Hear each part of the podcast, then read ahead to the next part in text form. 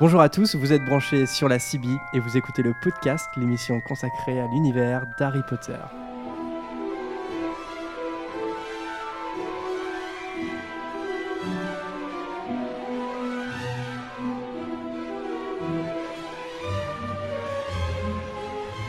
Bienvenue dans ce 20e épisode du podcast. Je suis Jérémy et pour euh, cette émission, je suis accompagné de Camille, Salut euh, d'Harold, Salut.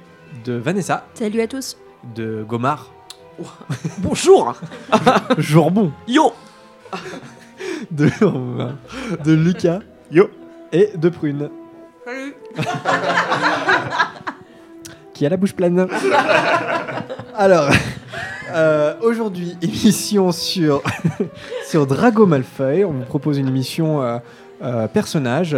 Euh, voilà, là, on l'a choisi. on- Il n'y avait pas de, de- de sondage. euh, mais euh, on- voilà, ça nous intéressait de traiter ce, euh, de le traiter dans tous les sens du terme d'ailleurs, ce personnage.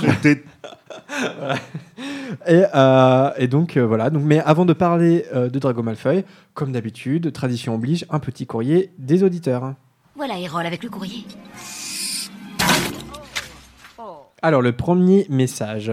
Est assez long, mais euh, j'en ai pas pris beaucoup, donc euh, je vais quand même le citer intégralement, je pense, euh, d'un auditeur sur le site internet qui s'appelle Fée aux Arts, qui nous, qui nous dit Coucou le podcast, je vous ai découvert il n'y a pas si longtemps que ça dans un article de la Gazette du Sorcier, car je suis sur un Poudlard interactif.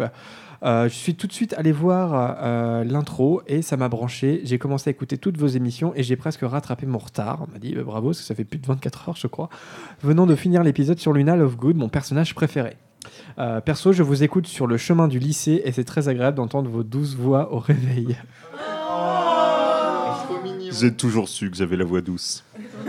Merci, euh, Vaudard Alors, euh, mais même si j'adore vos émissions, j'ai néanmoins quelques reproches à vous faire. Ah, la Battle La beuglante.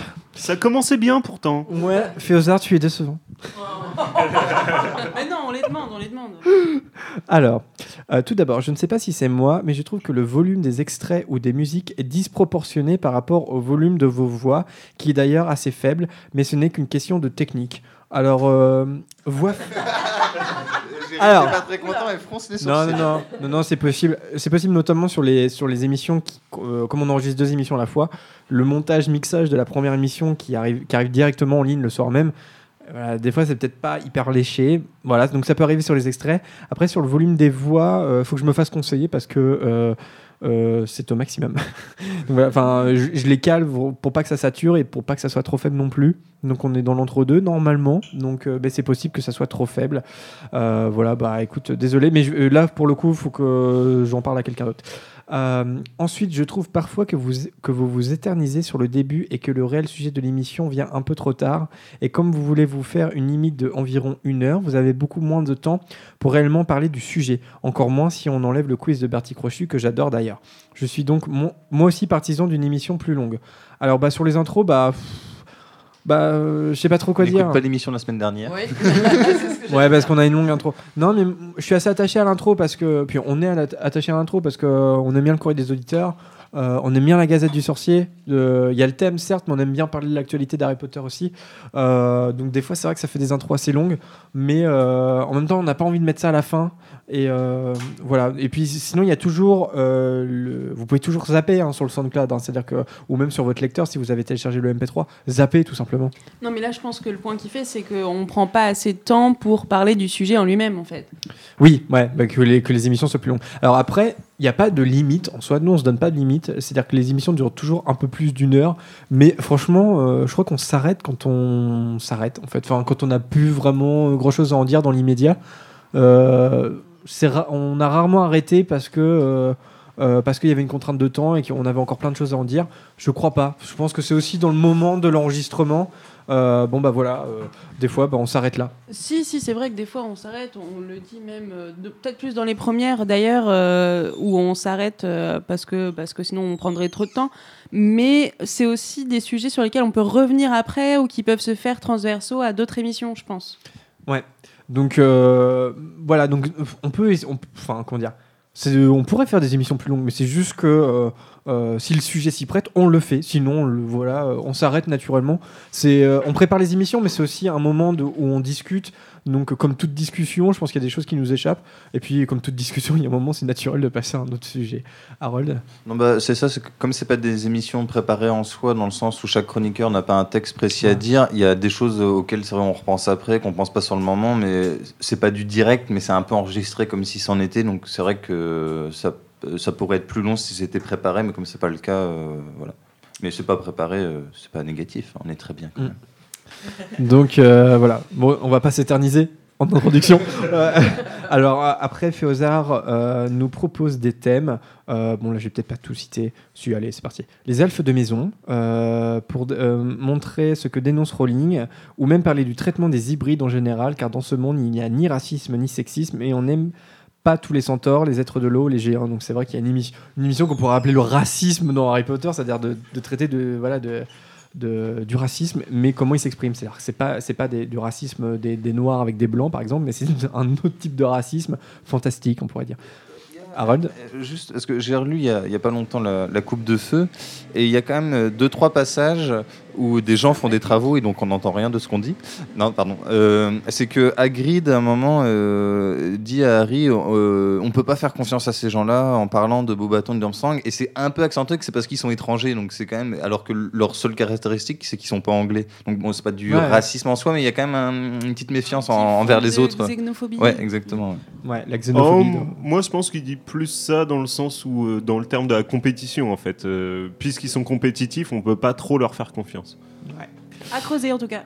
Ouais, c'est clair. Euh, sinon, peut-être aussi parler des défauts d'être un sorcier, pas d'internet, de jeux vidéo, de CD, de stylo bic, du sport autre que le Quidditch. Ces petites choses qui nous paraissent normales, mais qui ne le sont pas vraiment. Peut-être Poudlard est-il un faux paradis? On y vit tout de même comme au Moyen-Âge, et personnellement, ça me plairait pas trop. Euh, ouais, c'est vrai qu'on.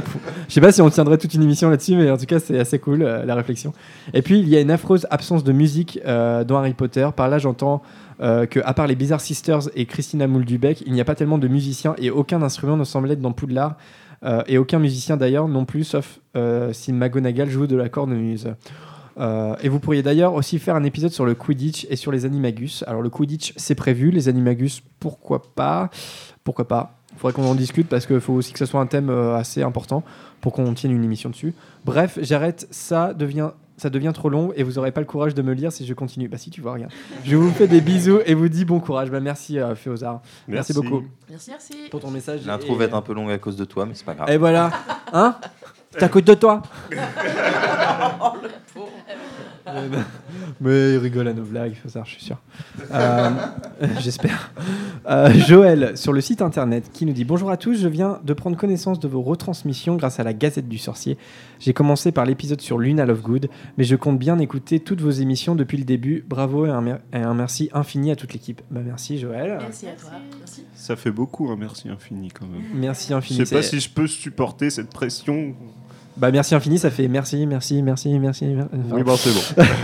Alors, euh, oups, mon micro qui s'en va. Euh, enfin, Nagina qui nous, qui nous a envoyé un message, qui nous a renvoyé un message parce qu'on l'avait cité, qui nous dit Bonjour, j'ai adoré l'émission sur les théories et aussi sur la famille Weasley. J'aimerais bien avoir une émission sur Draco Malfoy. J'en ai fait un peu exprès. Euh, car c'est mon personnage préféré. Bah, J'espère qu'elle va te plaire, cette émission, Nagina. Je viens de commencer à écouter le podcast numéro 15 où vous m'avez cité. Je vous en remercie de l'avoir fait. Je voulais vous dire, juste pour information, mon prénom Nagina est d'origine pakistanaise qui a pour traduction un diamant. Bonne continuation. Et oui, parce que je crois qu'on avait, on s'était posé Nagina, Nagini, et c'est son vrai prénom. voilà, donc c'est un beau Avec prénom. Une très très belle origine. Franchement, Ouais, euh, c'est trop voilà. bien comme prénom. On aura appris un, truc encore en plus. Beau prénom. Euh, et enfin, Jordan Perrodo, qui est un, qui est un auditeur euh, fidèle hein, du podcast, qui nous dit Ah, cool, une émission sur une des maisons. Donc, c'était l'émission de la semaine dernière. J'hésite encore sur laquelle choisir. J'ai adoré l'émission sur Hagrid, un personnage que je trouve attachant et qui est l'un de mes préférés dans la saga. Vous êtes géniaux. Vivement sam- samedi pour le prochain podcast. Bah, merci à toi, euh, Jordan. Alors là, euh, on a les voisins qui sont en train de s'exciter complètement. Désolé, hein, mais euh, on fait avec. Sur les travaux, sur les travaux. Ça les regarde après. hein. Euh, et enfin, bah, voilà, donc on, on lance le thème. Donc, Drago Malfoy, vous êtes habitué à ce genre de podcast sur un personnage. Donc, on va voilà, un peu détailler toutes les facettes hein, de ce personnage qui est extrêmement important dans Harry Potter, pas toujours très aimé euh, à juste titre. Euh, et pour se mettre un peu euh, en jambe, voilà, euh, je vous propose un extrait et euh, le tout premier extrait de Malfoy dans les films Harry Potter, puisque c'est euh, la scène de la rencontre euh, entre euh, les deux acolytes, Harry et Drago Malfoy. C'était donc vrai, ce que j'ai entendu dans le train. Harry Potter est élève à Poudlard. Harry Potter. Lui, c'est Crabbe. Et lui, Goyle. Moi, je m'appelle Malfoy. Drago Malfoy. Mon nom te fait rire Inutile de te demander le tien. Un rouquin et une robe de seconde main. Tu es forcément un Weasley. Tu t'apercevras vite que certaines familles de sorciers valent mieux que d'autres, Potter. Évite de choisir tes amis parmi les gens douteux. Je peux te conseiller. Je sais qui sont les gens douteux. Je n'ai pas besoin de conseils. Alors, euh, bon voilà, une petite scène introductive. euh, la première fois que les spectateurs de cinéma découvraient euh, euh, Qu'est-ce que vous pensez de Euh, Voilà, que- quelle opinion vous avez sur ce personnage? Euh, maintenant que la saga est terminée depuis quelques années, hein, bien sûr. Bah, au départ, je trouve ça finalement assez amusant parce que son père étant un, un mange-mort, on peut penser qu'il lui a parlé d'Harry Potter en termes euh, peu élogieux. Et pourtant, sa première approche, c'est quand même euh, de se dire ah, c'est un mec célèbre, ça peut valoir le coup d'être à côté de lui. Donc il, il tente une approche quand même. Ouais. Chelou, mais une approche. Ouais, mais après, il y a toute cette polémique où euh, une partie des mange-morts se demandait si euh, Harry n'était pas lui-même un mage noir très puissant pour avoir réussi à, à, à combattre Voldemort. Donc il y a peut-être aussi ce côté, euh, peut-être que ça va être la relève. Ouais, moi, je pense qu'il est intrigué en fait. Il en a beaucoup entendu parler. Il se retrouve dans le train avec. Et puis, bah, c'est quand même un gamin qui a 11 ans qui se dit, bah, c'est qui ce Harry Potter, ce fameux Harry Potter? Je veux aller le voir. Il veut le rencontrer. Il en a entendu Ouais, parler. enfin, il est curieux. Il commence fort quand même en essayant de le, le faire rentrer dans ses rangs directement. Enfin, ça, ça- ça- ça décrit direct, ça dépeint tout de suite le personnage, quoi. Il se positionne en, Ouais, le- en voilà. dominant. euh, C'est enfin, ça, en leader, et ouais. puis euh, il veut du pouvoir aussi dans son clan, quoi. Ouais, et puis même s'il se pose en leader et qu'il a euh, ses suiveurs comme Crabbe et Goyle, moi j'ai l'impression, euh, à travers toute la saga, que c'est un personnage fondamentalement seul en fait. Terriblement seul. C'est. Oui, parce qu'au final, Crabbe et Gold, c'est juste, euh, voilà, c'est un peu ses euh, souffre-douleur, et puis Ouais. il est. Ouais, ouais. Ouais, non, Il a, il a pas de- d'égal. Je pense que en ça, euh, sa relation avec Harry est vraiment. euh, Oui, il a pas de frères et sœurs non plus. Non il est- plus, ouais. Il il s'unit. Puis même à la fin, on voit bien que Crabbe et Goyle, euh, je ne sais plus lequel des deux, enfin, est beaucoup plus attiré par la magie noire que lui. euh, Quand euh, Mm. dans la salle sur demande, il fait le, le truc de feu complètement cinglé, Mm. cinglé. On voit que Malfoy, il est pas tombé là-dedans non plus. euh, il n'arrive pas à se retrouver quand même. Non, c'est. Bah, De toute façon, on va revenir hein, sur l'évolution du personnage. C'est-à-dire que au début des aventures d'Harry Potter, c'est vraiment un antagoniste, euh, vraiment, euh, comment dire, euh, qui, est en- un obstacle hein, au trio, hein, un obstacle aux, personnages principaux. Et puis en fait, petit à petit, notamment, ça va être dans Le Prince de Sang Mêlé, où le personnage a vraiment gagné en, complexité. Mais de toute façon, on va reprendre hein, chronologiquement. Moi, je suis assez d'accord sur. Euh, Drago et Harry auraient pu être amis. Enfin, en tout cas, euh, euh, si Harry avait été complètement différent, je pense que cette proposition, elle est, comment dire, elle est honnête de la part de Malfoy quelque part. C'est-à-dire que, et, puis il faut réfléchir aussi à, sa famille. C'est-à-dire que c'est pas du tout dans l'intérêt de Lucius et Narcissa que Voldemort revienne. Lucius et Narcissa, les Malfoy, ce qu'ils aiment, c'est être du côté du pouvoir. hein, c'est d'être, voilà, d'être là où il y a la puissance. Et en fait, Harry Potter, je pense que les Malfoy, ils connaissent la prophétie. Harry Potter a été éliminé par Voldemort. Enfin, Voldemort a eu l'intention d'éliminer Harry parce qu'il il était la nouvelle menace, hein, dans la- selon la prophétie, euh, le nouveau mage noir possible. Donc c'est vrai que euh, on pourrait imaginer dans une fanfiction euh, complètement imaginative que ce, ce doit exister d'ailleurs que Harry devienne le nouveau mage noir avec Malfoy comme Ron Weasley. Enfin, ça peut comme acolyte, ça ouvre l'imaginaire, hein, c'est clair. Mais ils ont cette relation de, de meilleur ennemi euh, qui, qui fonctionne très très bien. Moi, ça me fait toujours penser un peu aux, aux relations qu'entretiennent euh, la France et le- et l'Angleterre. Ah bon Mais oui, oui. La géopolitique avec euh, Harry Potter. Non, non, mais oui. oui.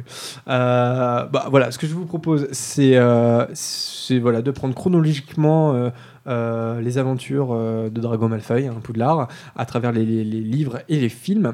Et donc, bon, là, c'était un extrait de l'école des sorciers. est-ce, qu'on peut La colle des sorciers. J'ai dit la colle, dans l'école des sorciers. Est-ce que vous voyez d'autres éléments de l'histoire avec Drago Malfoy notables dans l'école des sorciers? Il y, a, il y a le passage dans la forêt interdite, Mhm. où, euh, où du coup ils sont, ils sont tous les quatre avec euh, Hermione et Neville, donc euh, Drago et Harry dans la forêt interdite, où là on se rend compte que malgré ses airs un petit peu suffisants, il est quand même assez lâche, hein, il est assez peureux, même s'il veut pas le montrer. Il y a, quand il est face au danger, il n'hésite pas à fuir. Ouais, il est pas. ce, que- ce qui n'est ouais. pas forcément une mauvaise stratégie. hein, Il veut absolument être accompagné euh, de Croque Dur, le chien d'Agrid, mais qui est peut-être le qui plus peureux est de la- très peureux. euh, mais encore une fois, ça, ça- voilà que je disais, les Malfoy aiment être du côté de ceux qui ont le pouvoir. Alors, Malfoy, il veut, être protégé de Croque Dur parce qu'il apparaît méchant, il apparaît protecteur. Voilà, ça en dit beaucoup, beaucoup en fait sur euh, les Malfoy. Mais ce qui est purement serpentard pour le coup, de, penser d'abord à soi, euh, c'est-à-dire, mais pas forcément d'une mauvaise manière, mais tu penses d'abord à te sortir, toi, de la merde dans laquelle tu peux éventuellement être. Et donc, euh, Malfoy, je trouve qu'il incarne vraiment ça. De, de, de toujours filouter pour essayer de s'en sortir. D'ailleurs, il réussit. Mais... De toute façon, il est tout de suite identifié comme le Serpentard. euh, c'est celui qui représente Mm. euh, la maison euh, dans, dans le bouquin. Ouais. Et puis euh, c'est vrai que ce passage dans la forêt interdite, ça va être une espèce de gimmick hein, euh, euh, des scènes avec Drago Malfoy. Ça va être euh, le plaisir coupable euh, euh, de voir Drago se faire humilier. C'est un truc, c'est un des petits plaisirs d'Harry Potter, c'est de voir quand Drago euh, ne parvient pas à ses fins, euh, ça montre ses faiblesses, etc. Et c'est là où c'est vachement intelligent, c'est qu'à partir du prince de sang mêlé, ça va être complètement retourné. C'est-à-dire que c'est les faiblesses de Malfoy, mais ça va devenir un enjeu dramatique en fait de l'histoire. Mais pour le moment, bon, voilà, on reste. euh, ce sont des livres pour enfants aussi, hein, le- le- l'école des sorciers et la chambre des secrets. Ouais, sur le début, ça reste une petite ordure, donc Voilà. euh, ça, ça fait du bien, effectivement, ce défouloir un peu Ouais. sur, sur Malfoy. Même si euh, dans la chambre des secrets, il y a un nouvel élément qui va s'installer, qui n'est pas présent dans l'école des sorciers. Et euh, bah, je vous propose un extrait pour euh, introduire ce, ce nouveau thème, vous allez comprendre.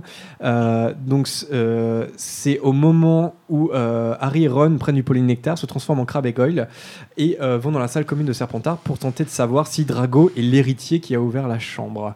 Je vous passe l'extrait. Asseyez-vous. On ne dirait pas que les Weasley ont le sang pur quand on voit ce qu'ils font. Ces gens font honte au monde des sorciers. Chacun d'eux. Qu'est-ce que tu as, Crabe? Mal au ventre. Vous savez, ça m'étonne que la Gazette du Sorcier n'ait pas encore parlé de ces agressions. J'imagine que Dumbledore fait tout pour étouffer l'affaire. Mon père a toujours dit que sa nomination était la pire chose qui soit arrivée à Poudlard. C'est faux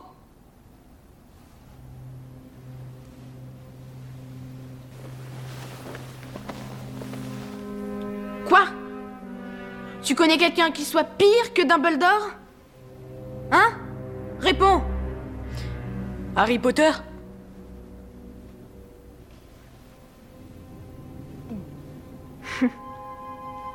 Bien vu, Goyle.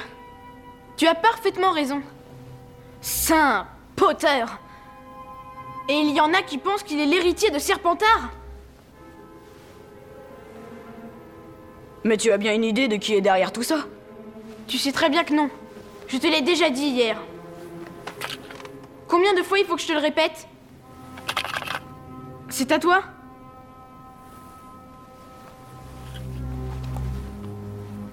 Mais voilà ce que mon père m'a dit. Il y a 50 ans, quelqu'un a ouvert la chambre. Il n'a pas voulu me dire qui c'était. Mais la personne a été renvoyée. La dernière fois que la chambre des secrets a été ouverte, un sang de bourbe est mort. L'un d'entre eux sera tué cette fois. Ce n'est plus qu'une question de temps. Tout ce que j'espère, c'est que ce sera Granger. Qu'est-ce que vous avez tous les deux? Vous êtes vraiment bizarres. C'est à cause de ces mots de ventre. Alors la nouvelle dimension chez le personnage qui est euh, introduite dans la chambre des secrets, eh bien c'est justement, on en parlait dans l'introduction, c'est le racisme, hein, tout simplement. C'est euh, cette insulte hein, qui est lancée euh, dans la chambre des secrets de sang de bourbe. Euh, je vais pas passer cet extrait-là parce qu'on l'a déjà passé dans un précédent podcast. Mais euh, voilà, il y a cette dimension-là, cette dimension raciste qui est un héritage hein, familial de Drago. Et, et qui donc rejette hein, les gens qui seraient un- euh, voilà qui seraient pas dignes hein, d'être euh, sorciers, euh, notamment les nés moldus. Euh, et c'est là où en fait c'est intéressant parce que Drago il est plus simplement l'antagoniste qui vient barrer la route du trio, mais ça vient cristalliser un thème qui va être extrêmement important, c'est-à-dire la haine et puis voilà la haine entre sorciers, entre ceux qui ont le sang pur et ceux qui ne l'ont pas, et qui va devenir extrêmement important quand l'histoire va devenir plus sombre.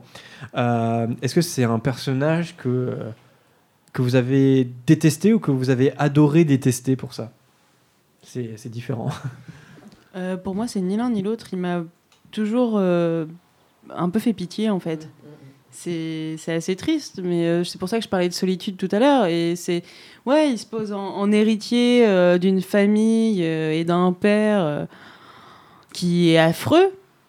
Et lui, en fait, il s- moi j'ai vraiment l'impression qu'il se débat avec tout ça et c'est juste un gamin et en fait il se retrouve pris dans des enjeux qui sont plus importants que lui mais qui sont nourris par euh, ce- cette haine en tout cas ou cette jalousie qui- qu'il a pour Harry et pour ses, pour ses acolytes aussi je pense euh, pour euh, Ron et Hermione Ouais. mais je pense que c'est ça en fait un- pour moi c'est vraiment un gamin qui est pris dans des enjeux qui sont trop grands pour lui et du début à la fin en fait Mais ça, quand on était petit, ça, ça ressortait pas forcément à ce moment-là. Euh, et puis, non, si, toi, oui, euh, dès le départ. Parce que c'est vrai que quand t'es quand t'as gamin, quand t'as 12 ans, que tu vois ça, tu le détestes, en fait, le personnage. Bah, c'est vrai qu'il y a son éducation qui joue beaucoup, mais euh, justement, il y, a- des personnages comme Harry, par exemple, qui a eu des, des- parents adoptifs horribles, donc son oncle et sa tante, et qui pourtant développe derrière une empathie. Alors que Drago Malfoy, il est plus. euh, voilà, il ne fait que répéter finalement les, idées de son père. Et euh, il, ils sont. Plus tard, ils s'en ils départira un peu, mais c'est vrai que euh, à ce moment-là, ouais, moi, c'est un personnage que j'ai détesté vraiment parce qu'il représentait voilà, des, des choses que je supportais pas chez les gens que, que je pouvais croiser, donc le racisme, l'arrogance, l'égocentrisme. Et euh, voilà, mais c'est vrai que derrière, ça, fait lui quelqu'un de très solitaire, je suis d'accord avec toi. Euh, un peu comme Voldemort, en fait. Il, n'a pas vraiment d'amis. Il a des sous-fifres, il a des ennemis, mais des amis, il en a pas. Et moi, effectivement, ce côté-là, euh, même si je m'en suis rendu compte beaucoup plus tard, maintenant que j'y repense, c'est un côté très triste du personnage. Ouais. Les autres, est-ce que vous avez détesté Drago avant que le personnage gagne plus en complexité?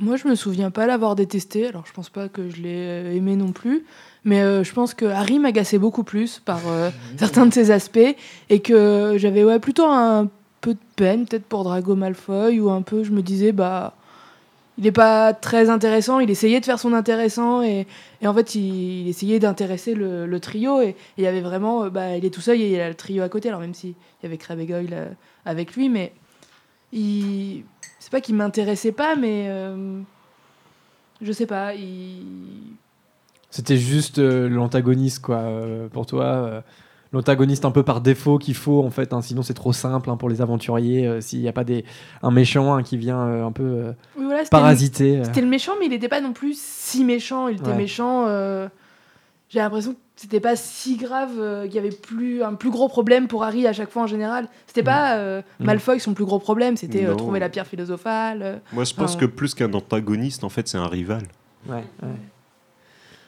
Euh, les autres, je sais pas, non euh, Ouais, le- Lucas a dit le mot qu'il fallait. Pour moi, c'est vraiment le, le rival classique, euh, scénaristique. Enfin, et du coup, c'est vrai qu'au départ, je l'ai plus vu comme un, comme un enjeu d'histoire que comme un personnage. Je l'ai pas accordé euh, trop d'importance. Je pense que peut-être à partir de la coupe de feu, quand même, euh, où on comprend que son père, sans doute dans les mange-morts, qui torture les moldus, qui gère le camping. euh, à partir de ce moment-là, tu te dis, ah, c'est Mm. peut-être un peu plus quand même euh, qu'un personnage un peu de seconde zone euh, qui est là juste pour contrer euh, les aventures. Hmm. D'accord. Moi, ça me fait penser notamment euh, au premier film, euh, donc en 2001, 2003. Euh, ça n'a pas été facile, je crois, pour, pour l'acteur qui interprète Drago, Tom Felton, parce que et il se faisait vraiment siffler. hein, C'est-à-dire que les gens confondaient ce, bah, lui, l'acteur, et puis son personnage. Ça va pas être évident quand même quand Bah, t'as- c'est- flatteur, c'est qu'il joue bien. Ouais, c'est flatteur, mais il faut avoir ce recul à 11 ans de se dire. Oui, à bon, 11 ans, c'est pas évident. Voilà. euh, et c'est pour ça que ça a déchaîné un peu des passions euh, chez des spectateurs, lui- chez des jeunes spectateurs. Lui était un peu plus vieux, je crois. il- Ouais, il a. un, deux ans de plus que Ouais. Ouais, je ça fait pas énorme. 12-13 ans. Ah ouais, peut-être. Ouais, 12-13 ans, c'est assez jeune quand même. Mais c'est- un truc qui revient souvent. hein. Euh, On peut voir maintenant euh, dans Game of Thrones des gens qui vont détester l'acteur qui jouait Geoffrey ou euh, Cersei, alors que c'est vrai que les gens des fois ont un peu du mal à faire la distinction euh, que si vraiment tu as détesté ces personnages qui sont faits pour être détestés, c'est que c'est avant tout des très bons acteurs. Ouais. Et c'est vrai que c'est un petit peu idiot, même si euh, moi je pense que j'aurais croisé Tom Felton dans la rue. euh, J'aurais demandé un autographe, quoi, parce que ça reste un acteur d'Harry Potter. Et ouais, c'est un peu dommage des fois les, les gens qui ont du mal à faire la différence. Puis c'est connu que c'était euh, c'est un gros blagueur, gros copain de, de- du trio en fait, enfin des acteurs. Enfin, il y avait vraiment une. C'était le crush euh, d'Emma Watson. notamment. Tu serais pas un peu jaloux, toi? N'importe quoi. Ouais, ça va, hein, j'ai plus 12 ans. hein, j'ai plus 12 ans. Euh, j'ai pas, j'ai pas, j'ai pas d'extrait pour le prisonnier d'Azkaban parce que j'en ai pas retenu vraiment. euh, euh, voilà, dans, dans les films en tout cas. Euh, Est-ce qu'il y a des scènes dans le prisonnier d'Azkaban qui vous viennent à l'esprit sur le personnage de Drago Malfoy? Ouais, moi j'aime bien dans le prisonnier d'Azkaban parce que je trouve qu'il a que Quaron euh, a pris un peu les devants. Et je trouve que dans le 3 il, il se différencie pas tellement dans les livres des deux autres. Alors que là bah, de fait les acteurs ont un peu sauté une marche ont un peu tous grandi entre le 2 et le 3 aussi. Mais il le représente vraiment maintenant comme un peu euh, la petite frappe euh, du collège qui serait relou notamment dans le cours d'hippogriffe où il va pousser les élèves pour avoir sa place il se la joue quoi un peu. Et, et ça c'était bien amené je trouvais parce que ça anticipait un peu sur son caractère euh, voilà Moi j'aime bien monumentale ouais. Moi j'aime bien la, scène où Hermione lui fout une patate. euh, on en avait déjà parlé, je crois que c'était ma scène Ouais, je préférée. l'ai, je l'ai, je l'ai pas mis parce qu'on l'a, on l'a mis euh, très récemment. Ouais, ouais. Mais là, c'est la satisfaction de voir Drago Malfoy se prendre une grosse baffe. Mm. Et parce que bah, ça le remet un peu à sa place. Tout ce qu'il a fait endurer à Harry et à Hermione aussi. euh, Puis à passant. Et à Grid aussi, oui. Euh, sur euh, les trois, les, trois, les trois films, euh, du coup, là, ça le remet bien à sa place. Ça remet les pendules à l'heure, Mm. même s'il en aurait mérité une petite deuxième. Mais... Ah, ouais, même sans aller jusqu'à les trois films, euh, ou juste dans ce livre-là, enfin, à chaque fois qu'il ouvre la bouche, t'as envie de lui foutre une tarte hein, dans Ouais. le prisonnier d'Azkaban, et je trouve que elle est vraiment bienvenue à ce moment-là. Ouais, puis c'est vrai, et euh, comme tu disais, Harold, il se rebelle contre les profs. J'ai pas souvenir, dans, même dans le livre, qu'il y a, y y ce genre de confrontation en- entre euh, Drago et, euh, et les professeurs. Donc là, il y a Hagrid qui va devenir son espèce de victime. Il va tout faire pour que son père euh, euh, provoque euh, voilà, la mort de, Buck. C'est vrai que là, ça prend peut-être une autre dimension. C'est-à-dire que ça va vraiment. Bon, je pense à la chambre de secret, on vient quand même d'entendre Drago dire J'espère que la prochaine qui va crever, c'est Hermione Granger. Bon, il était déjà un peu extrême à 12 ans. Mais c'est vrai qu'il a, il a cette dimension un peu bully, en fait, dans le Frais de l'Azkaban. C'est vrai que c'est. On a, on- je sais pas, je pense que dans nos, dans, dans nos années collège, on a tous connu un peu quelqu'un de comme ça, un peu populaire, mais euh, hyper. euh, bully, quoi, tu vois, violent, euh, qui, qui s'impose, tu vois, et qui peut faire peur un peu, tu vois. donc c'est vrai qu'il y a cette dimension aussi dans le film, ouais, qui est bien faite. Bah, là, le changement, en fait, il est, il est un peu plus flagrant parce que dans le 2, il espère que la prochaine, ce sera Hermione, mais par contre, il fait rien pour. Ouais. Alors que dans le 3, là, il va, Il avoir, il a- il va avoir un rôle actif vraiment où il va pousser, euh, il va vraiment pousser à la faute et, euh, et voilà, à ce que Buck soit, soit exécuté. Notamment en jouant la comédie euh, pendant des semaines et des semaines, comme quoi il peut pas écrire parce qu'il est souffrant. ça donne des scènes horribles dans les cours de potions de Rogue parce que c'est Harry et Ron qui sont obligés de, de préparer les potions de Drago avec. Oui, et puis il veut surtout accrocher la tête de Buck dans sa chambre. Ouais, ouais. Ça, je crois que c'est le pire. Mais est-ce qu'il le ferait? Est-ce que c'est pas un personnage qui parle beaucoup? C'est ce que j'allais dire. Je, je pense que surtout dans le 2, c'est avant tout une parole d'enfant. Je veux dire, euh, quelqu'un que t'as fait chier, euh, t'as envie de dire euh, Oh, j'ai envie qu'il meure. Mais je suis pas sûr qu'il le pense vraiment en soi. Et à mon avis, si, imaginons, euh, en extrapolant Hermione Granger, ça aurait vraiment été une victime de la Chambre des Secrets, je suis pas sûr qu'il aurait tant fanfaronné que ça. Parce qu'il est dans la provoque sans cesse. Euh, donc, euh, et Buck, bon, la dimension augmente, mais ça reste un animal, c'est différent quand même. Et euh, bon, dans le 4, il provoque avec Diggory, mais là, il se prend détané par tout le monde. Mais c'est toujours la provocation, la provocation. Et finalement, quand on lui propose bien plus tard de tuer vraiment quelqu'un, il se rend compte que c'est un autre cap, en fait. Comme on dit chez nous, que de la gueule. Que de la gueule. Alors, euh, oui, bah, sur, sur Prisonnier d'Azkaban, je sais pas. Il y a aussi la scène. Moi, j'avais hésité à passer la scène euh, des boules de neige, euh, mais, c'est surtout une scène visuelle, donc je trouvais qu'à l'audio. Mais cette scène est assez importante, puisque, bon, là, c'est pas nouveau. Je pense que dès l'école des sorciers, Malfoy veut faire renvoyer Harry. Je pense à l'école des sorciers avec le- la, la séquence du duel qui est pas dans les films, mais euh, où en gros euh, Malfoy euh, le- provoque euh, Harry en duel. Ils se donnent rendez-vous dans Poudlard en pleine nuit, sauf qu'en fait c'est un piège puisque euh, prévient Rusard, etc. Donc en fait dès le début il veut il faire envoyer Harry et là en fait il, il- voilà il continue là-dedans et en fait il, il y a une espèce de course poursuite parce que Harry doit retourner à tout prix à Poudlard parce qu'il sait que Malfoy qui a vu la tête flottante d'Harry euh, à travers sa, enfin euh, qui, qui n'est plus protégé par sa cape d'invisibilité il sait que Malfoy va prévenir Rogue et donc il faut qu'il soit dans Poudlard. Donc cette scène est assez intense dans le bouquin parce qu'on se dit mince il est vraiment en danger il va se faire envoyer et tout. Dans le film c'est plus rigolo. Bon voilà. Mais c'est une bonne c'est une bonne scène aussi. Et on voit euh, le caleçon de crabe Voilà. C'est visuel Euh, je vous propose de passer directement à la coupe de feu. Euh, et là, je, passe une scène, on l'a évoqué, je crois, cette scène, mais je crois pas qu'on l'ait passée en extrait audio. C'est la fameuse scène de Drago en fouine. Bon, je te sens un peu un cran, Potter. Nous avons parié, mon père et moi. Je ne crois pas que tu tiendras 10 minutes dans ce tournoi. Il n'est pas d'accord. Lui croit que tu ne tiendras pas 5. Je me fiche éperdument de ce que pense ton père, Malfoy. Hey Il est vil et cruel. Et toi, tu es pathétique. Pathétique Oh, sûrement pas, mon vieux Je vais t'apprendre à jeter un sort à quelqu'un qui a le dos tourné Espèce de lâche Petite vermine sournoise Professeur qu'est-ce que vous faites? J'enseigne. Est-ce que c'est est-ce que c'est un élève En principe, c'est une fouine.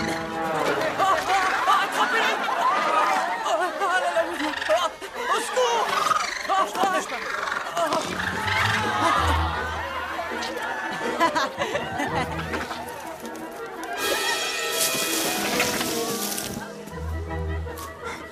Mon père en entendra parler C'est une menace Professeur Maugret C'est une menace Professeur Je pourrais te raconter des histoires sur ton père qui ferait boucler tes cheveux gominés Alastor On n'en restera pas là Alastor Nous n'utilisons jamais la métamorphose comme punition. Dumbledore vous l'a certainement dit.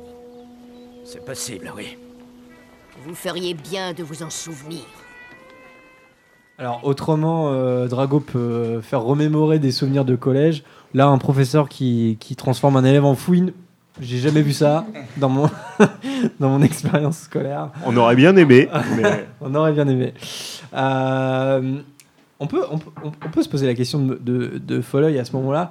euh, parce que euh, parce que Folleuil donc c'est parti Croupton Junior euh, qui, qui prend du polynectar Euh, est-ce que c'est pas une attaque personnelle de, de Barty Croupton Junior? Ah si carrément ouais C'est clairement ça. Il déteste les mange-morts, surtout, surtout un Malfoy qui a finassé pour renier Voldemort au plus haut point. Et il a qu'une envie, c'est qu'il souffre. euh, À mon avis, si c'est clairement une attaque perso. Ah, mais justement, c'est pas, c'est pas Maugrey Folleuil à ce moment-là. Oui, non, non, Oui, mais je non, parle mais pas de ah, je parle de Barty Croupton. Croupton Euh, Junior Barty le- Croupton déteste plus les mange-morts que le Folleuil Ah oui, lui-même. oui, pardon, oui, parce que, parce que lui, Surtout il s'est fait les mange-morts en liberté, et il le ouais, dit. il le dit. Ah non, non, là, c'est clairement Barty Croupton. Euh. Et puis bon, il veut pas qu'Harry soit estropié, parce qu'il faut qu'il aussi qu'il gagne le, le tournoi. Mais je pense qu'il y a clairement du, du ressenti, et il lui fait bien payer euh, les fautes de son père. Il y a le rapport au père aussi euh, qui est important là parce que Drago, euh, tout de suite, sa, sa réaction c'est de dire euh, Mon père va en entendre parler, comme mon père euh, va en entendre parler sur l'histoire de Buck. Euh, est-ce que c'est c'est- est-ce que c'est simplement un suiveur, Drago Malfoy? En tout cas, à ce moment-là de l'histoire. Ouais. Bah, Non, c'est pas quelqu'un de courageux, c'est quelqu'un quand même. euh, enfin, moi, je le trouve pas courageux, Drago Malfoy. Je trouve qu'il se cache euh, derrière, euh, oui, derrière son père, derrière euh, ces idées-là. Il, il assume pas, euh, il assume pas grand-chose. Enfin, C'est une fouine. une donc c'est très bien, c'est Ouais, très bien le, vu. De le choix de l'animal en- dans lequel il est transformé est particulièrement juste. hein. Ouais, ouais, c'est une fouine. Une fouine blanche en plus, avec ses cheveux blonds, euh, presque blancs, c'est génial. Puisque, ouais, et puis là encore, je pense qu'il y a de la jalousie parce que Harry, c'est un champion de Poudlard. Je pense qu'il serait bien rêvé en champion de Poudlard aussi, euh, malgré qu'il ait pas l'âge. euh, Malfoy, il a peut-être Euh, essayé il de mettre pas le son nom. courage non plus hein. Ah, Comme tu la crois pas jalousie sur le Quidditch, ouais. euh, où euh, il achète sa place dans l'équipe. Ouais, ouais. ouais, ouais. Ouais. Euh, Est-ce qu'on peut pas dire que, enfin, je sais pas, que Drago serait une espèce de rogue au temps des maraudeurs? Est-ce que est-ce que c'est le même statut un peu ou pas? Est-ce qu'il y a des points communs entre les deux? Euh, Mis à part que Rogue était un sorcier beaucoup plus brillant et travailleur, euh, oui, peut-être un peu. Mais ils sont bien différents quand même, je trouve. Ouais, puis Rogue était totalement solitaire. euh, il n'avait pas toute sa petite troupe derrière. Il n'avait pas le charisme de Malfoy. Malfoy sait s'entourer des gens, même si c'est un, un petit con. Bip. Mais il sait, il sait euh, trouver des gens qui vont le suivre. Et euh, je, parce que justement, il fait partie aussi d'une famille de sang pur qui est assez puissante, etc. Ce qui n'est pas du tout le cas de Rogue, au final. Ils n'ont pas du tout le même comportement à l'école. Puis euh, Rogue va pas être dans la provoque en fait. Euh, Rogue il va pas chercher la merde, excusez-moi, mais il va pas chercher la merde comme le fait euh, comme le fait Drago. Et c'est là-dessus en fait que Rogue est très attachant dans sa jeunesse puisque euh, Rogue il est maltraité sans raison, alors que euh, Drago il le cherche quoi. Ouais, c'est vrai. euh, pour le coup, Drago, il est beaucoup plus actif que Rogue. Rogue, c'est vraiment la passivité. Et euh, il euh, oui, c'est vrai. C'est vrai qu'ils sont inver- il y a un- c'est inversé en fait de ce côté-là. Malfoy provoque, alors que là, c'était plutôt les maraudeurs qui provoquaient. surtout James et Sirius qui provoquaient, euh, qui Rogue. Euh, Prune? Oui, enfin, moi je pense que, que Rogue, il est plus dans le passif-agressif. hein. Il n'est pas juste passif non plus. Euh, il, il a des mots. euh, bah, il traite Lily de Sandbourbe, mais aussi parce qu'il est. oui, non, d'accord, mais je, moi, je, moi, je considère pas que non plus euh, Rogue, même s'il subit, il subit pas euh, en silence. Il est, il est quand même dans, peut-être pas dans la provocation de la même manière que Malfoy. Malfoy, pardon. J'ai commencé à dire ça pour rigoler parce que j'avais. T'as le nom, mais qu'est-ce qu'elle a dit là bah oui, j'avais la... la version québécoise du jeu et c'est resté le Malfoy. Bref. Et le grand G. Mais moi, j'ai vraiment toujours trouvé qu'il y avait un lien entre les deux. Et dans, dans cette solitude, dans ce, ce pathétisme parfois. Et... Ah, et je sais pas, il provoquait quand même euh, en moi un sentiment assez similaire, euh, presque du. envie de les sauver, quoi. Non Ouais, dans la façon dont ils regardent le groupe d'amis et dont ils ont un peu envie d'en être, mais en Ouais. même temps pas. Ils sont envieux, ils ont. Pour moi, ils, ils sont tous les deux, et c'est vraiment ça le lien, je pense, euh, dans une envie de reconnaissance. Vraiment. Après, ce qui différencie quand même euh, un Drago Malfoy d'un Rogue, c'est il n'y a pas de passion chez Drago Malfoy. C'est-à-dire que Rogue, euh, Severus finit par traiter euh, Lily de Sandbourg. On pourrait faire le pont avec la scène dans la chambre des secrets. Mais Malfoy, il, déteste Hermione. C'est-à-dire qu'il a aucune passion pour elle. Donc la scène est extrêmement différente, en fait, quand on y réfléchit. Puis je pense que les maraudeurs et puis le groupe euh, Harry, Ron, Hermione, euh, ils se ressemblent pas non plus. euh, pas, pas tant que ça. Mhm. Donc le- ils ont pas le même rapport, euh, les maraudeurs, par rapport à Rogue. Et Harry, Hermione et Ron, ils cherchent pas euh, Malfoy euh, tant que ça. C'est lui qui vient tout le temps essayer de voir ce qu'ils font, les embêter, leur mettre des bâtons dans les roues. Eux, dans l'idée, ils voudraient ne pas s'occuper de Malfoy, quoi. Ouais, je pense que c'est vrai que le, le rapport s'inverse entre ceux qui veulent qu'on les laisse tranquilles et, euh, et ceux qui, qui provoquent en fait. Là, il y a- là effectivement, quand c'est les maraudeurs qui provoquent, euh, le trio de tête préfère finalement qu'on le laisse tranquille parce qu'il a autre chose à faire. Mhm.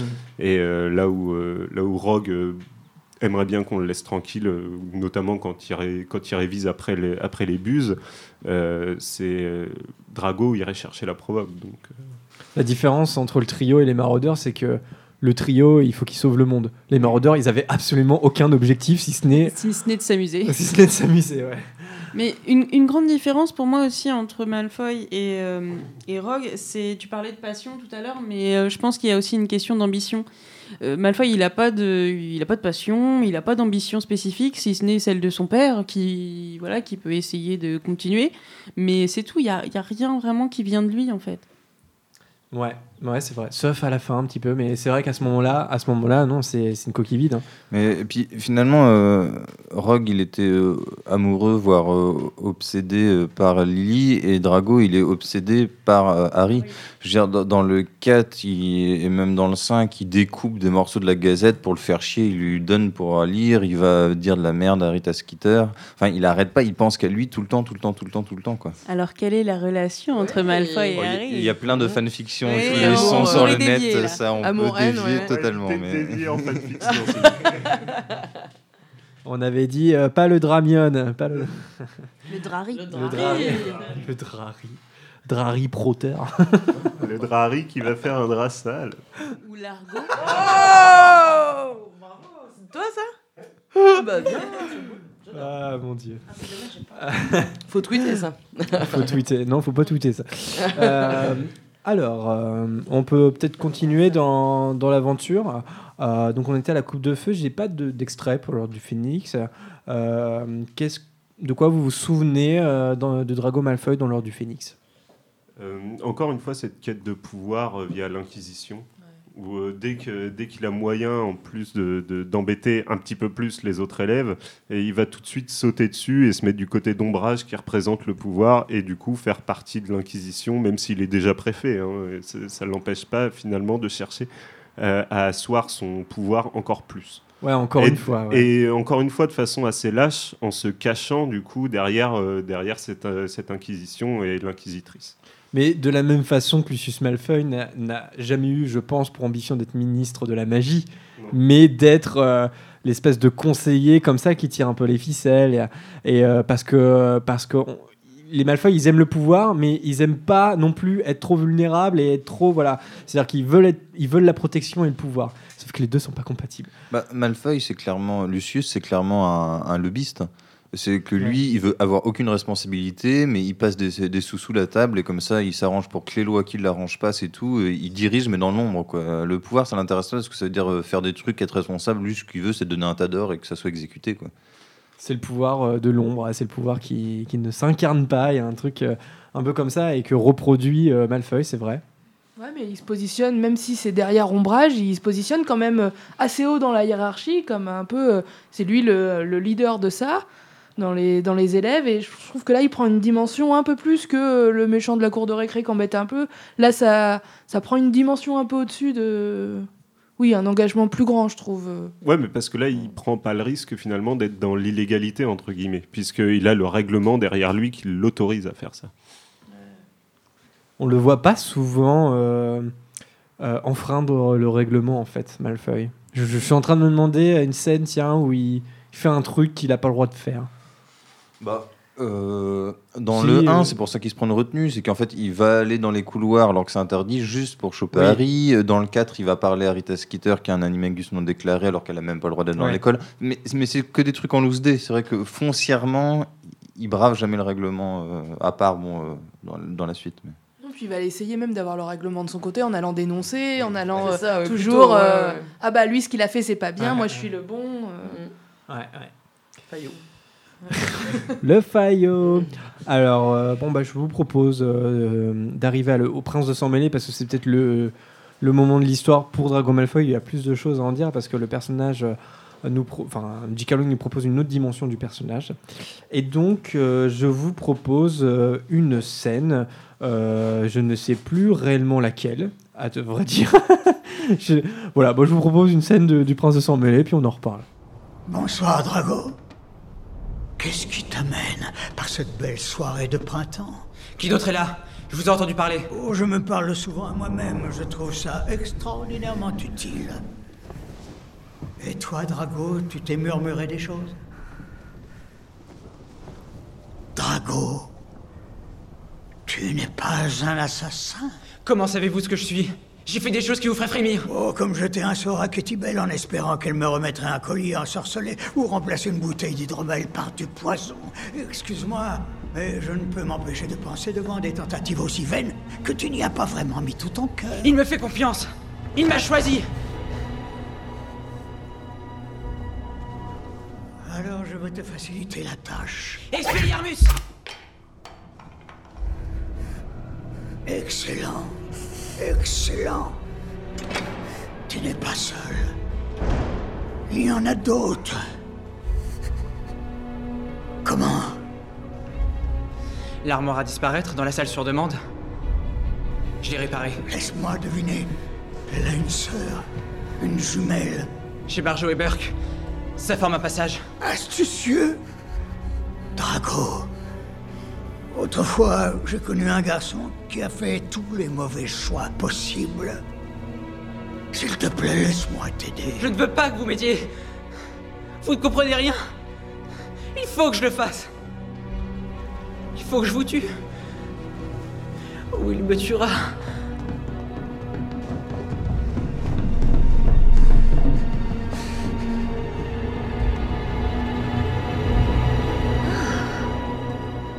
Regardez ce que nous avons là.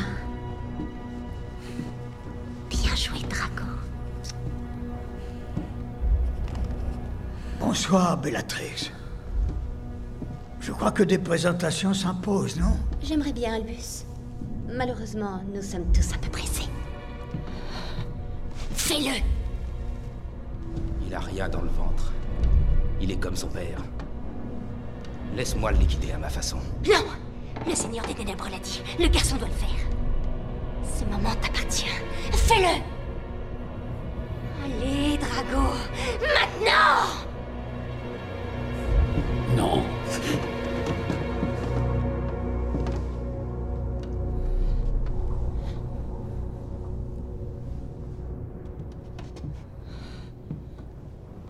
Sévrus.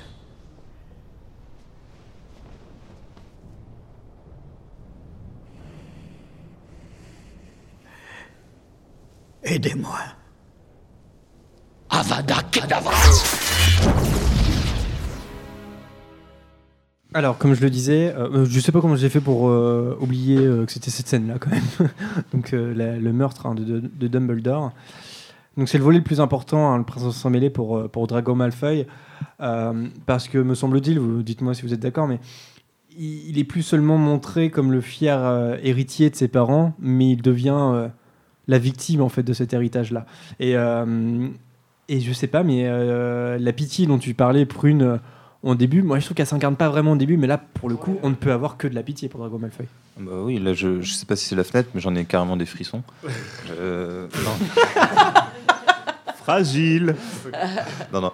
Mais euh, oui, surtout que c'est vraiment clairement dit que Voldemort, là, pour le coup, fait preuve de sadisme, et c'est juste pour punir Lucius parce qu'il a foiré au, au ministère euh, dans l'affaire euh, Prophétie Sirius.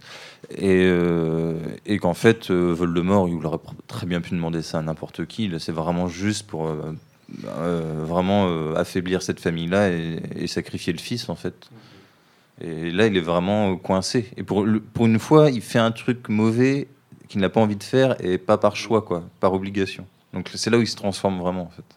Moi, personnellement, c'est là où je rapprocherais Drago Malfoy de, de Rogue, en fait, parce que c'est vraiment dans, dans l'évolution du personnage.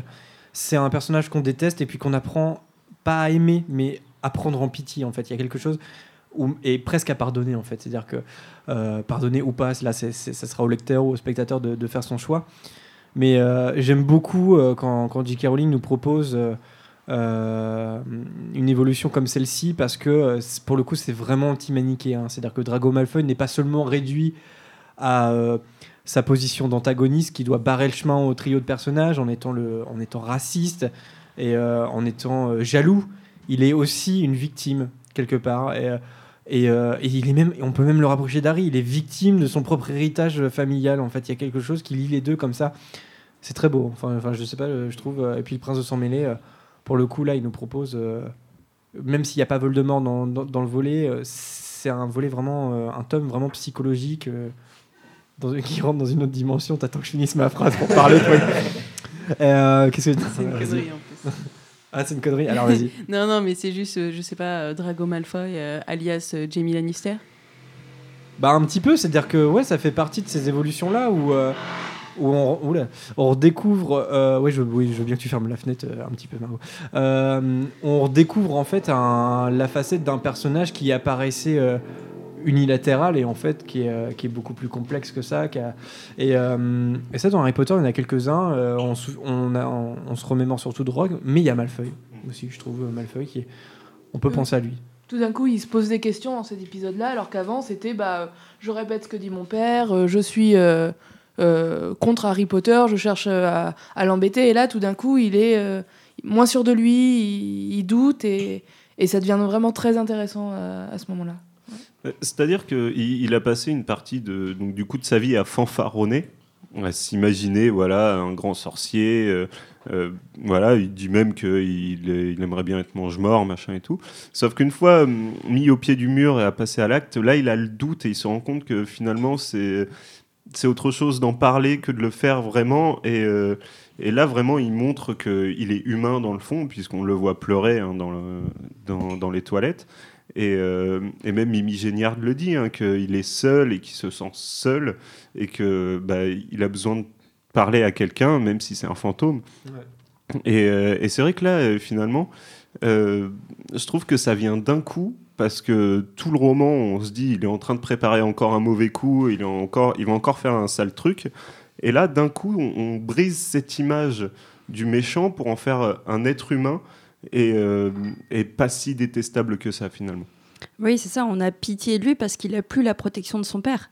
Là, il se retrouve tout seul face à Voldemort. euh, il, le dit clairement à Dumbledore si je te tue pas, il me tuera. Donc, il, se rend compte pour la première fois que sa vie est en jeu et qu'on joue pas avec les forces du mal comme ça euh, pour fan- fanfaronner. Et c'est justement ça qui est intéressant c'est que là, dans ce tome-là, c'est vraiment Malfoy tout seul. Il est plus, euh, il est plus protégé par son père et euh, notamment il le dit plus du tout. hein. Mon père le saura, mon père le saura, ça c'est terminé. Et là, il a vraiment grandi gr- dans ce tome-là parce qu'il a vraiment une mission euh, qui lui est attribuée. Et s'il se foire, son père pourra pas le sortir de la panade.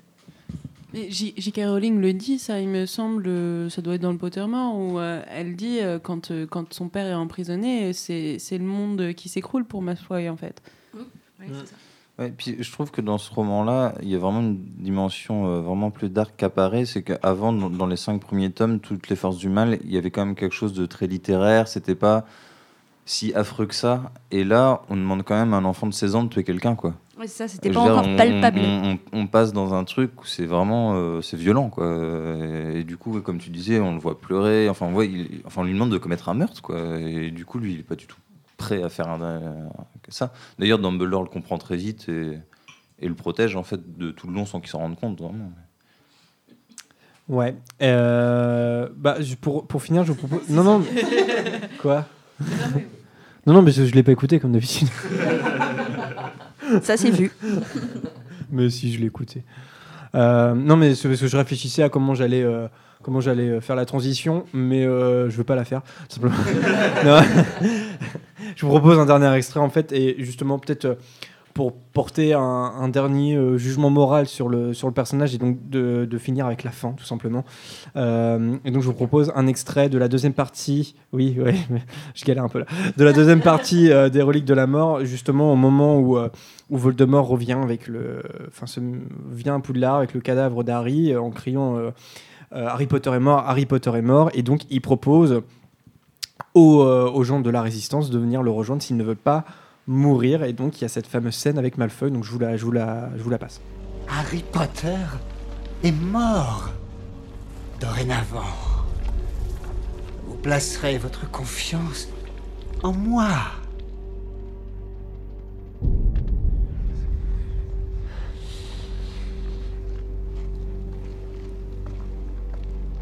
Harry Potter est mort. Et l'heure est venue de vous prononcer. Venez vous joindre à nous. Au Mouret.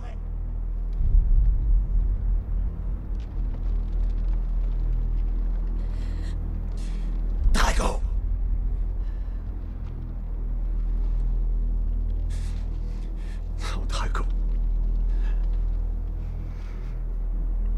Drago.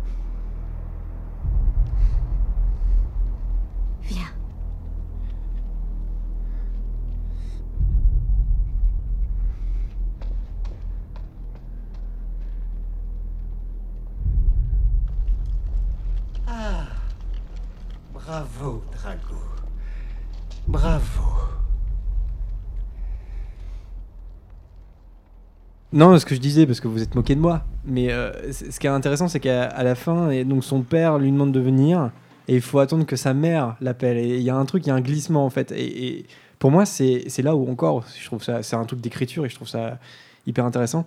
Je trouve qu'il a le même parcours qu'Harry, c'est-à-dire que Harry euh, parle beaucoup de son père au début, et puis il va y avoir plutôt un glissement vers la mère à la fin. Euh, et Drago Malfoy, c'est la même chose, c'est-à-dire qu'il il, euh, est, sa fierté c'est son père, et en fait il va plutôt, il va revenir en fait à l'enfant de sa mère à la fin, et en fait c'est sa mère qui l'appelle, et c'est là où il va venir. Pour ça, et c'est pour ça que je trouve ça intéressant.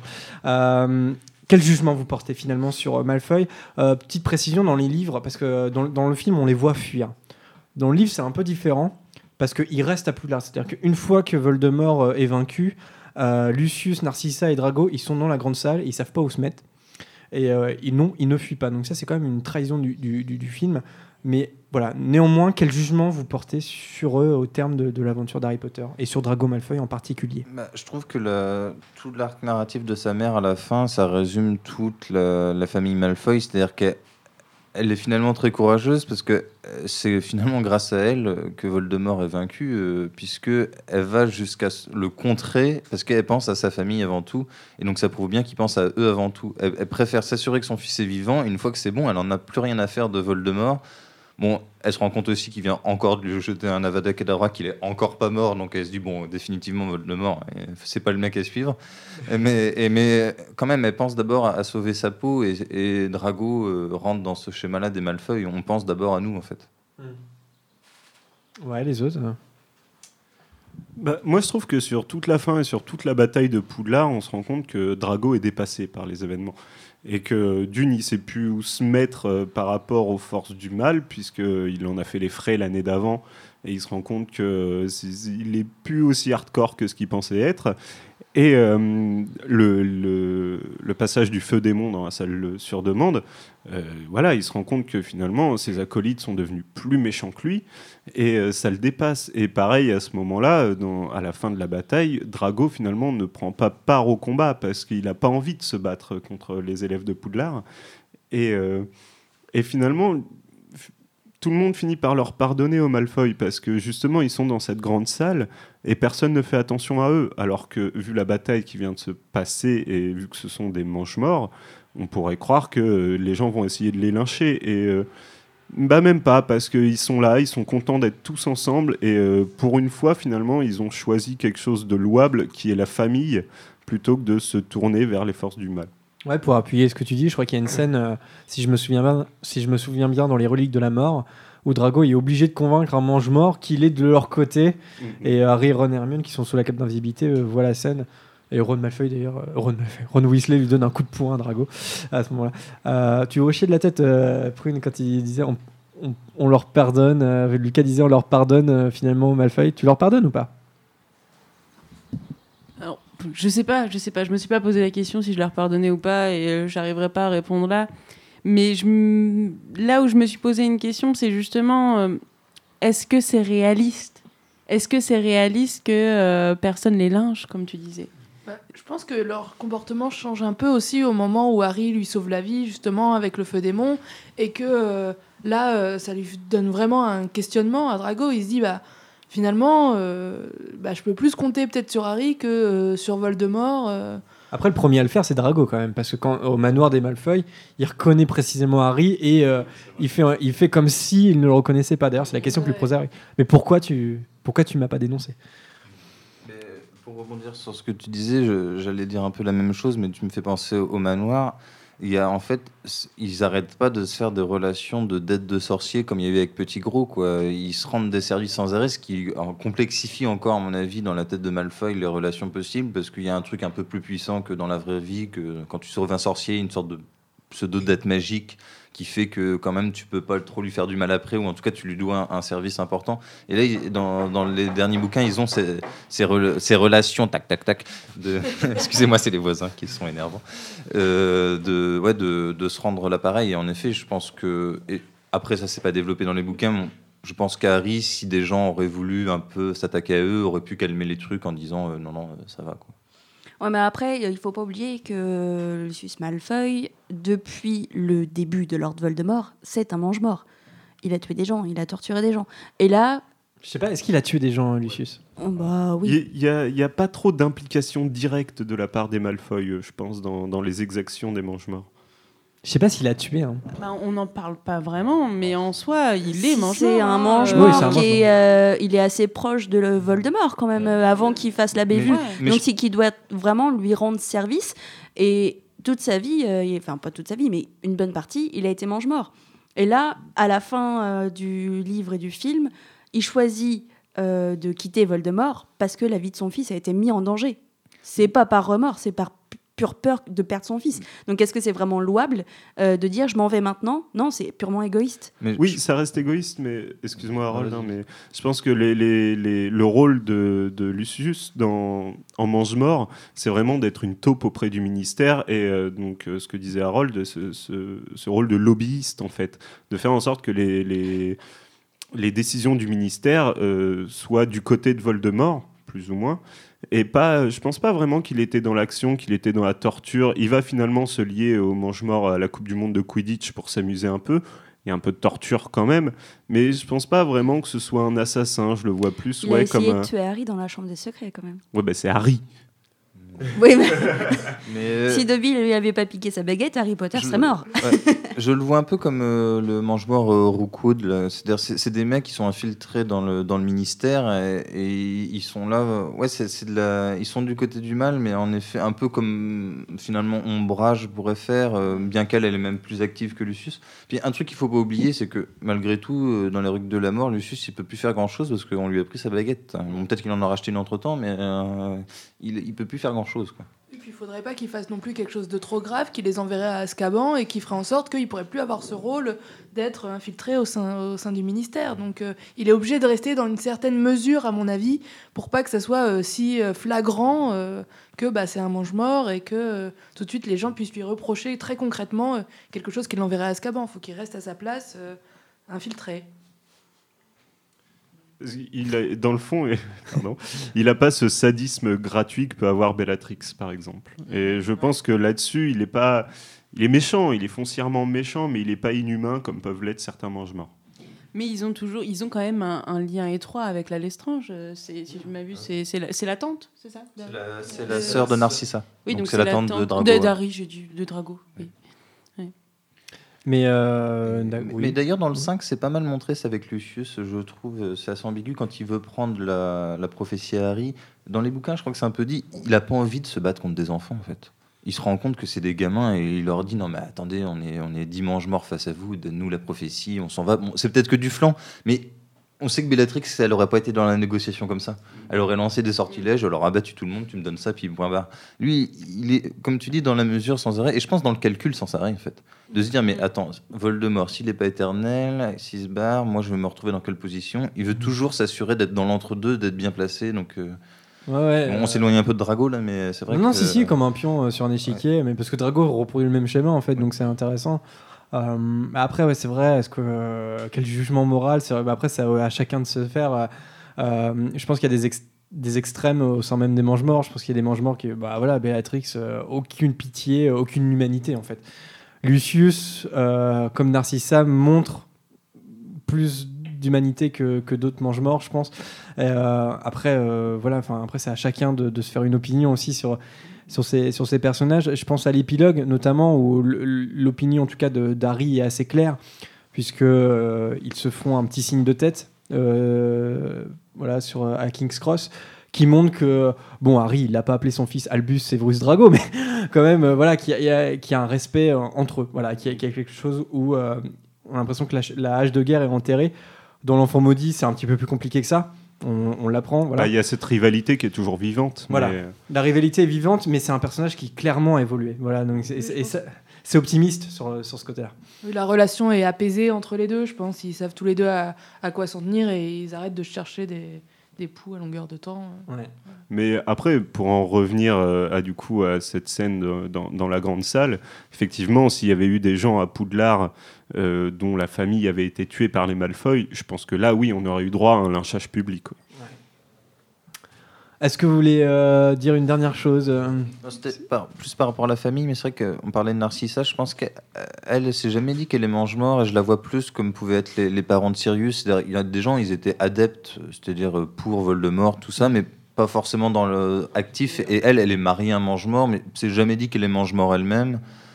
Je pense qu'elle est au courant de ce qui se passe, mais je suis pas sûr qu'elle ait une part très très active dans, dans tout ce qui se passe, Narcissa.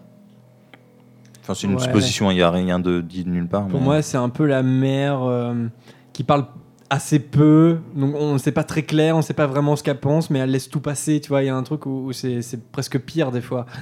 Et, euh, et puis, oui, il y a un égoïsme. Euh, L'amour d'une mère sauvary, ça, bon, ça, voilà, on a beaucoup été coulé beaucoup d'encre là-dessus.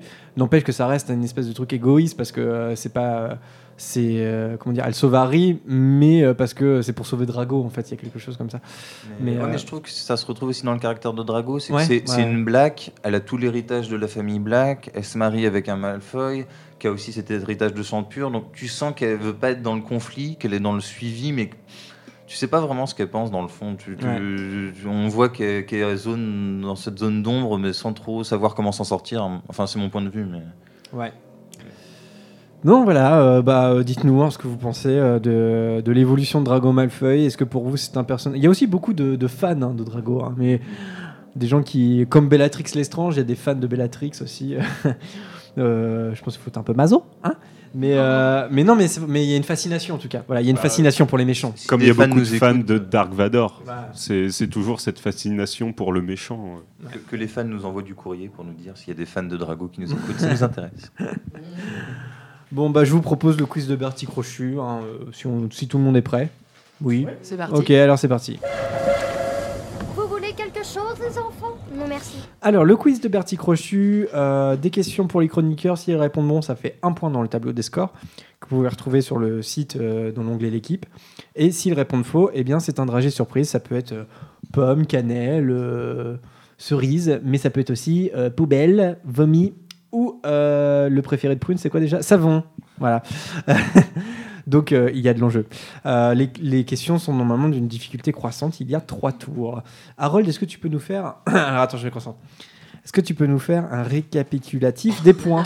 Oui Alors, Lucas en tête avec euh, 40 points, suivi de Vanessa avec 36 points, Prune 28 points, Adrien 18, Camille 13, Médéric 11, Margot 10, Alice 5, euh, Harold 6 et Alice 5. Et le numéro complémentaire, le 3. Pardon. Euh, Alors, C'était nul. C'était à chier. Euh, Camille, est-ce que tu es prête pour le premier tour? Allons-y. On est bien 6, 3, 6, oui. Alors, Camille, quels sont les deux acolytes de Drago Malfoy? Crabbe et Goyle. Crabbe et Goyle, d'accord. Vincent et Grégory. Merci. T'as leur date de naissance aussi? Alors, un Non, non, dragé. non, non. Harold. Quelle mission Voldemort confie-t-il à Drago dans le sixième tome? Non, bon, j'arrête de faire semblant de pas savoir. Le running gag. Euh, de tuer Dumbledore. De tuer Dumbledore, très bien. Vanessa, dans la chambre des secrets, dans quel but Harry et Ron prennent-ils du polynectar et visitent-ils Drago dans sa salle commune Euh, pour savoir si c'est lui l'héritier de Serpentard. Ouais, très bien. Euh, Margot, de quoi Drago insulte-t-il Hermione pour la première fois dans la chambre des secrets Le sang de Bourbon. Oui, Mad Blood. Euh, Lucas. Euh, quel balai Lucius Malfoy offre-t-il à l'ensemble des joueurs de l'équipe de Quidditch de Serpentard Un Nimbus 2001. 2001, bien joué. Et Prune, en quel animal Maugrey Folleuil transforme-t-il Drago En fouine. En fouine, très bien. Tu l'avais pas le Nimbus 2001 Si, si. Ah bon T'as frissonné, je l'ai vu. Deuxième tour. Deuxième tour. Euh, non, ce n'est pas pour toi le voisin, c'est pour Camille. Voilà, tais-toi.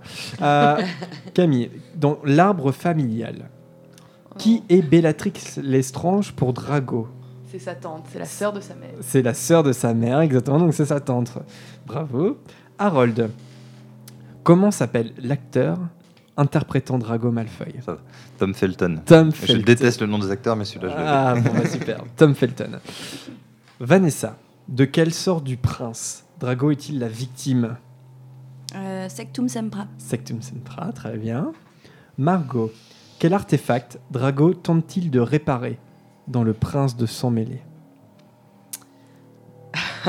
Je veux le nom, hein, le nom du truc. hein. Euh, euh, tente-t-il de réparer? Ah oui, euh... attends, j'ai un gros doute. La... Ah, le nom, oui, mince. c'est hyper stressant. Plus les, les travaux, c'est génial. Euh, la- L'armoire, euh, je, je sais pas, c'est le, c'est le nom précis ou il y a. Ouais, il y a un nom précis, il y a un nom précis. C'est une armoire à. Bah, Non, passer, attends. non, dis-t'en Je souviens pas, pas, pas. Ouais. Oui, bon, bah ça va. Bon, allez, dragé, allez, dragé, Oh Margot. non Alors, la réponse, du coup, Ah l'armoire oui. a disparaître. Oh, ça il y a armoire Voilà. dedans. Oui. T'avais le bon objet. Un demi-dragé. Ouais, ça, je pense. Demi, ça va. ouais, bon, ça va être bien de Quitte à. Non, je- non. C'est quoi Euh, ça peut être. euh, Ah. Ça peut être ça Ouais, ça peut être dirt. Ouais, c'est de la terre, je pense. c'est de la terre. D'accord. Dégueulasse. Alors, Moi, je l'aime bien, celui-là. euh, Lucas. Dans le livre, où Harry et Drago se rencontrent-ils pour la première fois Dans la boutique de Madame Guipure. Très bien, dans la boutique de Madame Guipure, ce qui n'est pas dans le film, hein, comme on l'a entendu tout à l'heure. Prune, Mhm. quel est le prénom en version originale de Drago? En anglais, il ne s'appelle pas Drago, mais comment s'appelle-t-il? C'est un deuxième tour, ça. You know it. Quel est le prénom en version originale de Drago Bah, moi, j'aurais dit Draco, mais. Draco Ouais. Draco Bonne réponse. euh, Ah, euh, T'inquiète pas. J'ai cru que c'était tricky. Non, c'est- Draco Malfoy. Donc euh, au lieu de que ce soit un G, c'est un C, un Draco Malfoy. Ouais, Oui. ça fait dragon, voilà. Alors, euh, Camille, euh, troisième tour, attention, on s'accroche. Celui-là, comment s'appelle Non, celui-là, il est chaud parce qu'on l'a pas cité. Si on l'avait cité, euh, ça aurait été, mais là, on ne l'a pas cité. Comment s'appelle l'épouse de Drago Euh,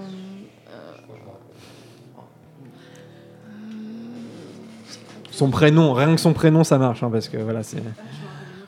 Il y a un truc avec des G, le nom de famille. Ah, Ah, Je euh, l'accepte Green, Ah, ça te revient plus euh, Avec un A le prénom, je sais pas. Oui, avec un A, oui, tout à fait. Ouais, je, je l'ai su, mais. Non, allez, dragé, Ca- euh, Euh, Camille, ouais, dragé. Alberta. J'en Ouais. tout à l'heure pour rien. donc, Alors euh, les autres Oui, le nom c'est Greengrass, mais alors je me rappelle plus. Astoria. Astoria. Bravo. joli, en plus. Ouais. Astoria Greengrass. Donc, D'ailleurs, en parlant de Greengrass, tu vas peut-être avoir le goût herbe. Ou vomi. Ou popcorn. Ah, Non, c'est pas vomi vomi, ça. C'est pas vomi. Si, si, parce que vomi, attends, au début, tu sens rien. hein. Non, c'est orange, le vomi, je crois. Euh, je sais pas ce que c'est, ça va. Mm, mm. Voilà. Non, non, non, là, le, vomi- le goût vomi. Non, c'est bon. Non. c'est- euh, Non, Peut-être c'est- banane, ouais. Un peu banane. Mais Les c'est pas très fort en banane. Vous avez déjà eu banane? Les bananes. On est en train de perdre Jérémy, il est temps de finir l'émission. Je fatigue. Non, ça va, c'était bon. Alors, Harold. En quelle année Drago est-il né? Ah, ça va. Euh, en 1980 Les autres? Ouais, bravo, ouais, c'est 1980. Les femmes jusqu'au bout des seins. Le non 5... le 5 juin 80.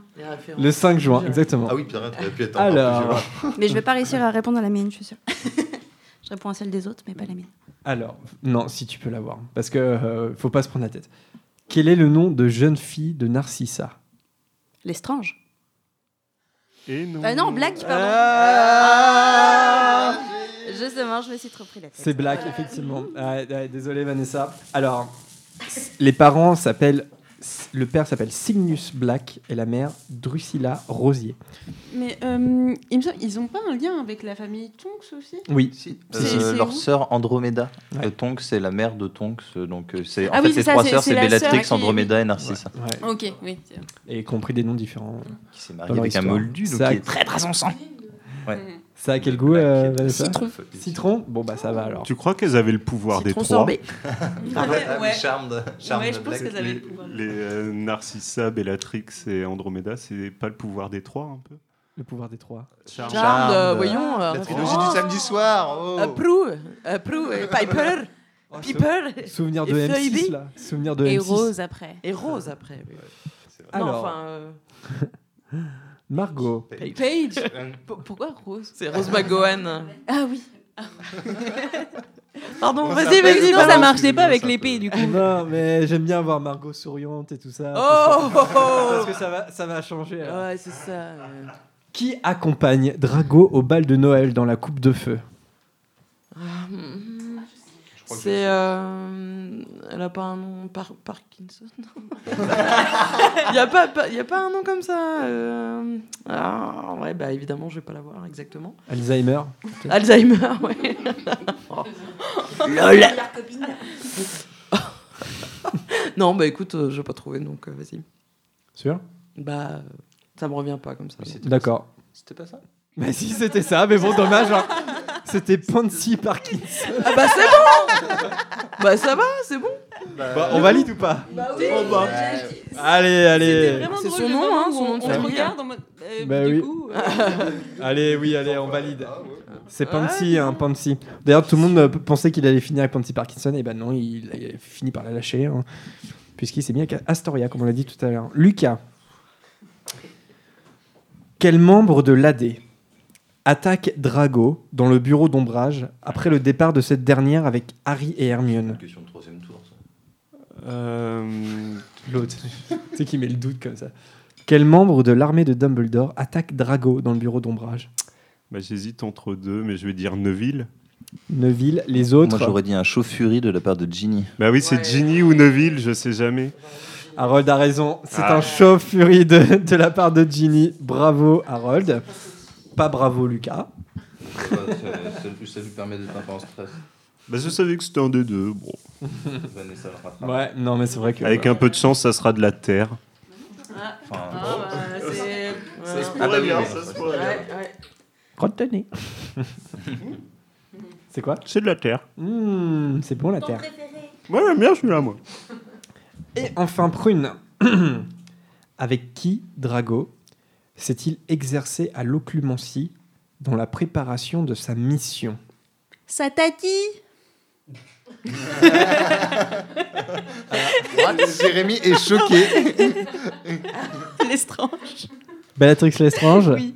Les autres Ouais, moi je suis d'accord. Ouais, Ouais, ouais, c'est ça. Tu l'as- tu l'as t'as révisé ou pas Ouais, ça Ouais. Bellatrix Lestrange, effectivement, le danger c'était qu'on dise drogue, tu vois, comme ça. Mais non, c'est pour se protéger de Rogue, précisément. Donc, il, Et il s'avère que c'est un bon document, ça, hein, du coup. euh. Bah oui, parce que du coup, Rogue n'arrive pas à savoir euh, ce qu'il mijote. hein. Donc, euh, la preuve en est que l'exercice a été bon avec euh, Tati, comme tu l'appelles. Tati. Je l'appellerai pas comme ça, mais pourquoi pas. Tati Bella. Alors, Harold, est-ce que tu peux nous faire un récapitulatif des points, s'il te plaît? Oui, je vais juste dire ceux qui sont là parce que bon, Ouais, oui, bien sûr. voilà. Euh, donc euh, Lucas en tête avec 42 points, suivi de Vanessa avec 38 points, de Prune avec 31 points. Ensuite euh, Camille avec 15 points, Margot avec 12 points et moi-même Harold avec 9 points. Voilà, eh bien, bon, ça, ça- ça commence à s'écarter. Il va falloir se rapprocher un petit peu, les amis. Ce serait bien pour euh, qu'il y ait du suspense à la fin de la saison. Euh, bon, allez, on se quitte. J'espère que ça vous a plu, cette émission, comme d'habitude. Allez, vas-y, moi je vais en prendre un, tiens, allez. Oh Il se lâche Qu'est-ce que. oh. Ah, ah, ah Non, ça n'a pas la couleur du vomi, ça. J'ai cru pendant un moment, j'étais Peut-être banane, ça. Ah, merci, Harold. Tu as le goût du malabar. Ah, voilà. Ouais, tutti frutti, je pense. Ça colle aux dents, ces conneries. hein. Euh, Quoi? Non, c'est pas. Chaque fois, tu nous embêtes parce qu'on dit des gros mots. et toi, ça colle aux dents, ces conneries-là? Conneries, c'est un gros mot C'est vrai que j'ai- j'ai dit pas mal de gros mots. Tu vas mettre un euro. On Bon. va faire une boîte à gros mots, tiens, sur le podcast. Taisez-vous, les sangs de bourbe. Oh, oh, oh. Bon allez, vaut au moins 100 vous l'avez compris, il est temps d'arrêter cette émission. On se quitte sur euh, la chanson, la, la composition plutôt, de Nicolas Souper dans le, le Prince au sang mêlé qui s'appelle Malfoy's Mission. Euh, voilà, et euh, on se dit à la semaine prochaine, comme d'habitude, Inch'Allah. Il est vraiment temps de clôturer. Et euh, bah, d'ici là, portez-vous bien. Salut à tous. salut. Salut. Salut, salut.